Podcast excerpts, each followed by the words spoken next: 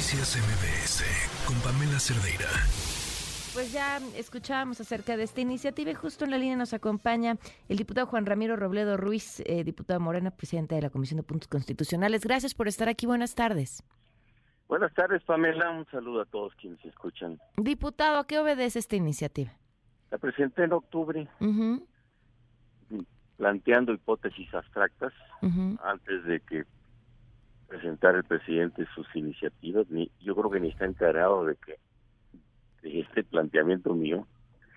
Y obedece a que hay una falta de regulación en la ley del artículo 105 que no aclara cuáles son los efectos o qué pasa con las normas generales con una ley que no es declarada inconstitucional porque pues porque hubo menos de ocho votos.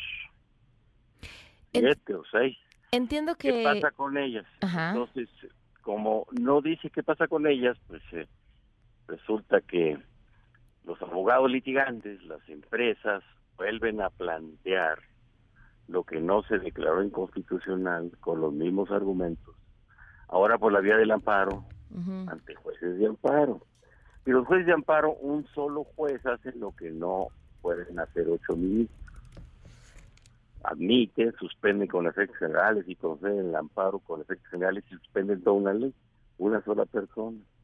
Entonces, ¿cuál es mi planteamiento? Que se regule para que se diga en la ley que los mismos argumentos que se hayan usado ante el Pleno de la Corte y que no prosperaron porque no pasaron la votación calificada de las dos terceras partes de los ministros, ya no se puedan volver a usar porque es una litis que ya se resolvió, ya se juzgó.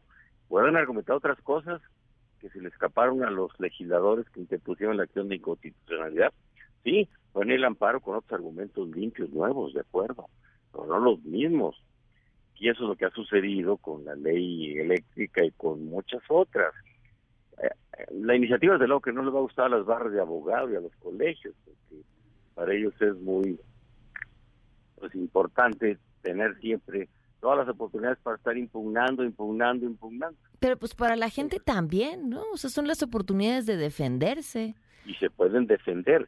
Lo que estoy proponiendo es que no se juzgue dos veces el mismo asunto. Ahora, eh, entiendo esta idea de que no se juzgue dos veces el mismo asunto, pero la parte quejosa es distinta, o sea, es decir, la acción de inconstitucionalidad solamente la pueden solicitar en el caso de lo, pueden ser promovidas por los legisladores y en el caso de los amparos es la única herramienta que les queda a las empresas.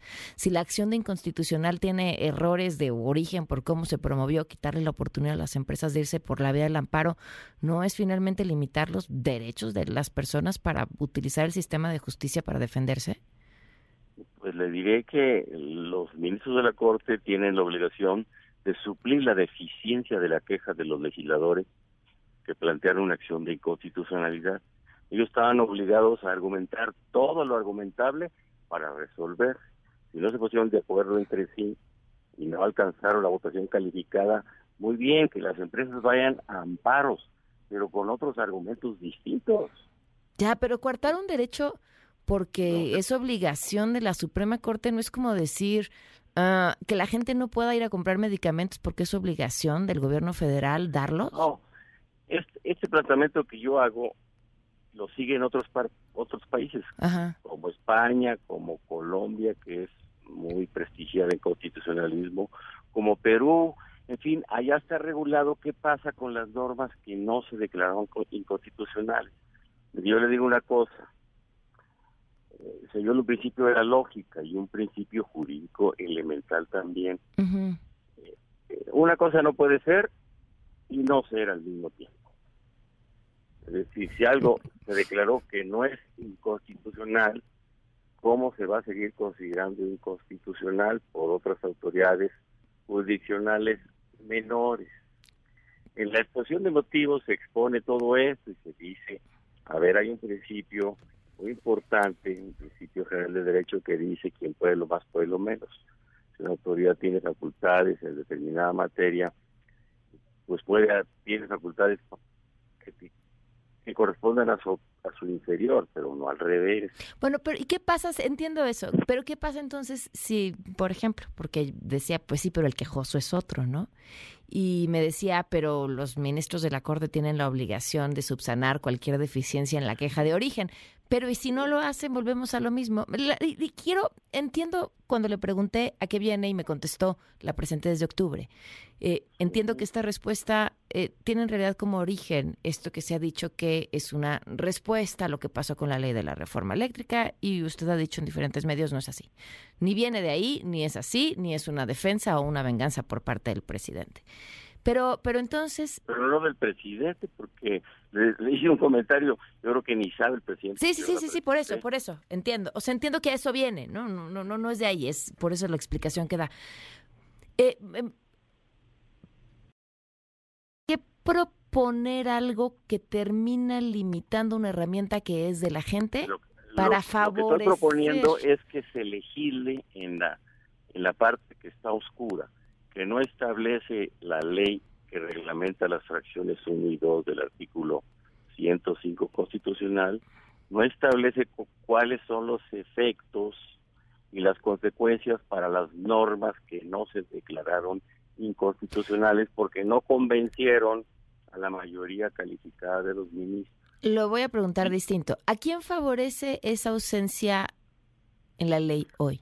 A la, a la Suprema legislar como yo propongo no, no, no. favorecería a la Corte. Como está hoy, ¿a quién favorece? Como está hoy, ah, pues a, los abogados litigantes, fundamentalmente. ¿Que defienden a quiénes? A empresas mercantiles. Ok. Ok. Pues, ¿qué va a pasar con, con, esto? ¿En qué momentos estamos? Pues nada, que lo vamos a discutir en comisiones. Eh, el presidente de la Comisión de Justicia es de Acción Nacional asume su posición al respecto.